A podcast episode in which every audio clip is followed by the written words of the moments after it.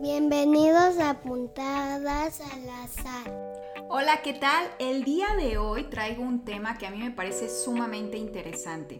En primera porque mm, da cuenta de la brecha que existe entre el mundo académico y el mundo laboral y en segunda porque creo que va a servir de guía para algunos que todavía tienen ciertas confusiones entre lo que hace un estadístico, por ejemplo, y lo que hace un científico de datos y lo que hace un científico de datos y un analista. Voy a dividir este episodio en cuatro apartados. La primera parte donde les voy a hablar sobre la responsabilidad de un científico de datos y la responsabilidad que lleva un analista de datos.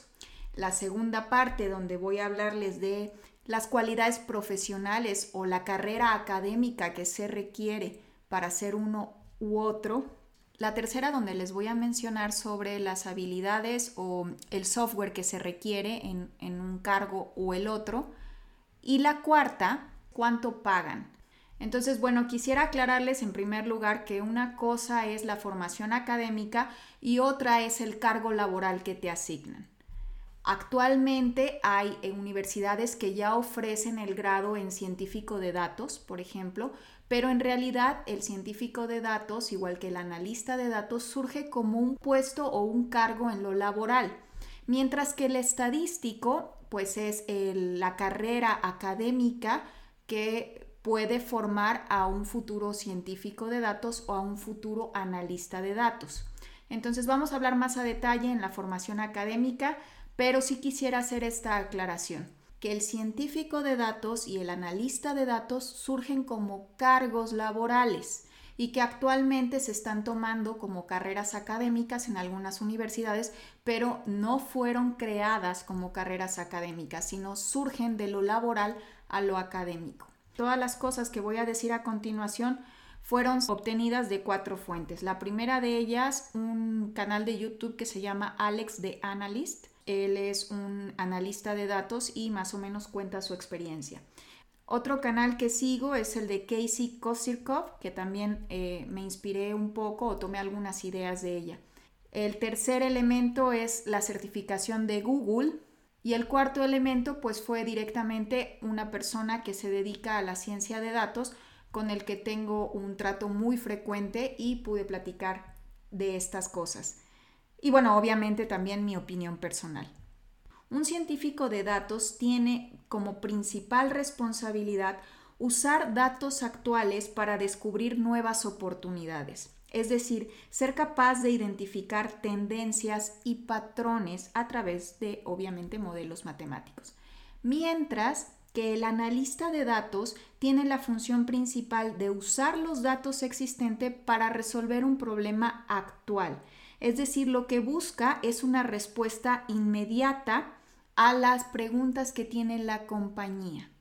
No sé si me explico, pero es una gran diferencia. Mientras que el científico de datos da la oportunidad a la compañía de planear a futuro, el analista de datos da la oportunidad a la compañía de conocer su estado actual. Y esa es una de las principales diferencias.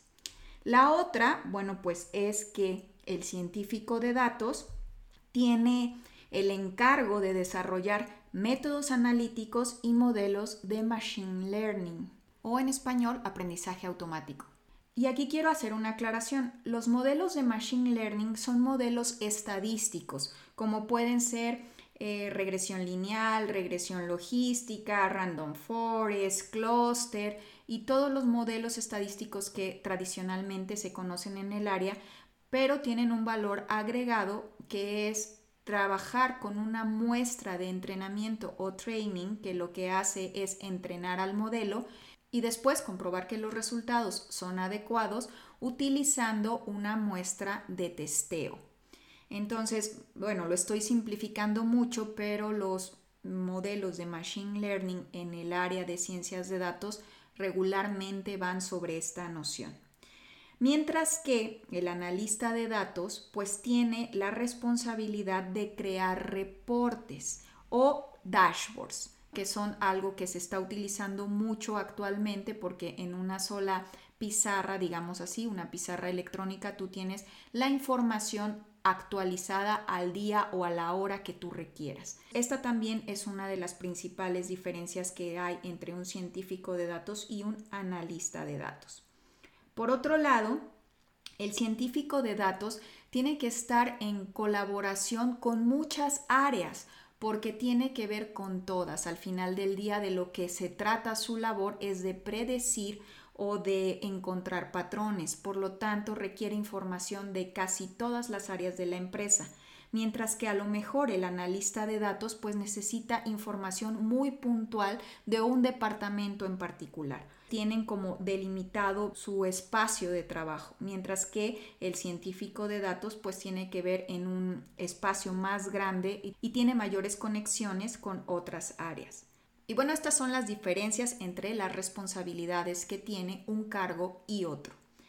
Ahora voy a pasar a hablar de las cualidades profesionales o la carrera académica que se requiere para ser un científico de datos y un analista de datos. La principal diferencia es que para ser un científico de datos se requiere un grado de maestría o superior, es decir, se requiere un posgrado. ¿En qué? En las áreas que se conocen como áreas STEM. STEM, que es el acrónimo de Ciencia, Tecnología, Ingeniería y Matemáticas en inglés. Entonces, todas las carreras que provengan de esta área, como puede ser estadística, como puede ser matemáticas, como puede ser física, como pueden ser las ingenierías, como pueden ser eh, las personas que están relacionadas con el área de cómputo, tienen la posibilidad de transitar a este cargo de científico de datos siempre que tengan un posgrado. Por otro lado, el analista de datos pues también requiere un grado académico en el área STEM, pero con licenciatura le basta para ocupar eh, esta posición. Esta también es una de las grandes diferencias entre un cargo y otro. Voy a hablar ahora de las habilidades o más bien del manejo de software que se requiere para ser un científico de datos. Se requiere manejo de SQL, SQL, Python, DR, herramientas como Tableau, como Power BI y como pues a lo mejor SAS y a lo mejor SPSS. Pero básicamente lo que se requiere es que tú sepas manejar el software que se utiliza en la empresa en la que estás tratando de ser contratado. Las que no faltan casi nunca es SQL, R o Python para poder iniciar una carrera. Ahora, por el otro lado, un analista de datos igual requiere algún conocimiento de lo que puede ser SQL, R o Python, pero principalmente lo que requiere son herramientas de visualización, porque de lo que se trata es de mostrar en el, en el momento actual lo que está ocurriendo con la empresa. Por lo tanto, básicamente se centra en herramientas como puede ser Tableau, como puede ser Power BI, que, que son las encargadas de mostrar estos dashboards, incluso Excel, que también puede ser una buena herramienta y bueno, pues ya si la empresa lo solicita, pues a lo mejor algún eh, software en estadística como puede ser SPSS o como puede ser SAS o como puede ser incluso Statan, dependiendo del área a la que quieras llegar. Vamos con el último punto que son los salarios. ¿Cuánto gana un científico de datos y cuánto gana un analista de datos? Voy a empezar por México.